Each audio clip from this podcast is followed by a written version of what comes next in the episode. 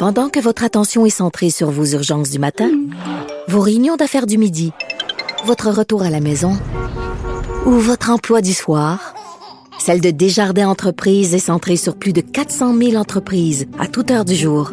Grâce à notre connaissance des secteurs d'activité et à notre accompagnement spécialisé, nous aidons les entrepreneurs à relever chaque défi pour qu'ils puissent rester centrés sur ce qui compte, le développement de leur entreprise.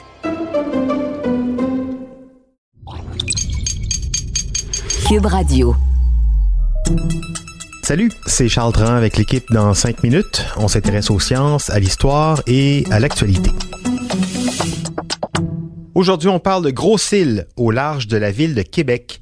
On a tendance à l'oublier, mais euh, entre 1830 et 1940, un peu plus d'un siècle, c'est là où on plaçait les immigrants en isolement complet pendant 40 jours avant de les laisser entrer en terre québécoise et canadienne. On voulait éviter la propagation de grippe, de choléra, de typhoïde et d'autres épidémies aussi qui accablaient l'Europe à cette époque.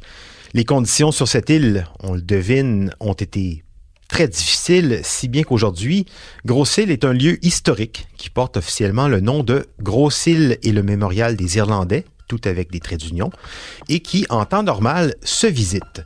Voici l'histoire de Gros-Île avec Véronique Morin.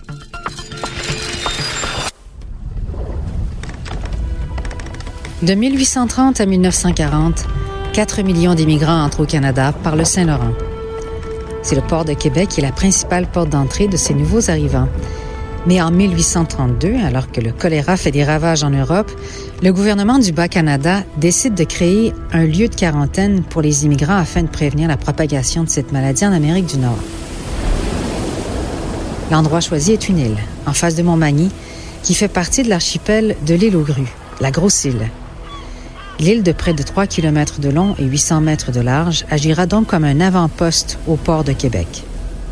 Chaque navire transportant des immigrants doit désormais passer par la Grosse Île.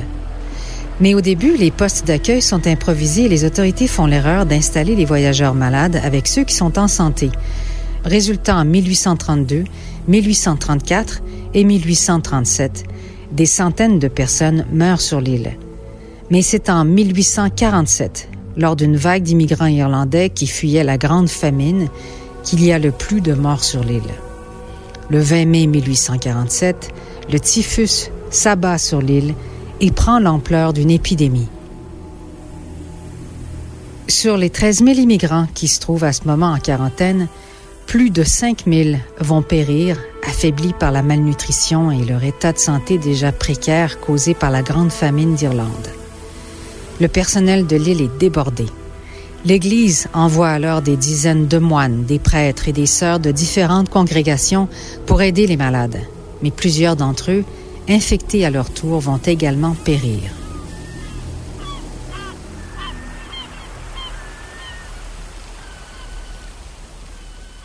Après le drame de 1847, les autorités divisent la grosse île en trois secteurs. On confine les malades dans le secteur Est, où l'on retrouve des hôpitaux, des lazarets, buanderies et un cimetière. Les personnes en santé sont logées à la pointe ouest de l'île et le personnel et l'administration s'installent au centre de l'île. Des barrières, des postes de contrôle et des sentinelles démarquent les quartiers.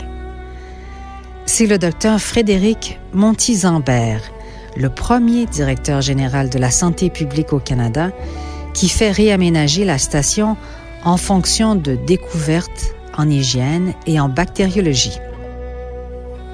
En 1909, sur le point culminant du secteur ouest de l'île, l'ancien ordre des Hiberniens fait ériger une croix celtique, l'un des symboles de l'Irlande, pour commémorer la grande famine irlandaise et l'hécatombe de 1847.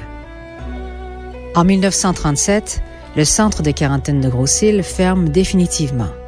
Mais pendant la Seconde Guerre mondiale, en 1942 jusqu'en 1956, la Défense nationale réquisitionne l'île pour y effectuer des expériences bactériologiques secrètes. L'ancienne station de quarantaine devient alors la War Disease Control Station. On y mène des expériences avec des bactéries de la fièvre charbonneuse, l'anthrax, un micro-organisme extrêmement virulent. À l'époque, on craignait la possibilité d'une guerre bactériologique et on voulait se préparer. En 1951, dans le cadre du Canadian Armament Research and Development Establishment, CARD, le ministère de la Défense utilise à nouveau la grossile pour y mener une fois de plus des recherches sur la guerre biologique. Elle s'inscrivait dans le contexte de la guerre de Corée, mais plus généralement de la guerre froide avec le bloc soviétique. Ces recherches prendront fin en 1956. Puis, l'île sert de lieu de quarantaine pour les animaux importés jusqu'en 1988. Aujourd'hui encore, certains visiteurs de l'île remarqueront l'odeur des produits désinfectants utilisés pour nettoyer les lieux. Ouais, des odeurs du purel de l'époque, l'eau de Javel par exemple. Ça tombe bien puisque demain, on raconte l'histoire peu banale de l'eau de Javel, ce désinfectant blanchissant. Merci beaucoup Véronique Morin. C'était en cinq minutes.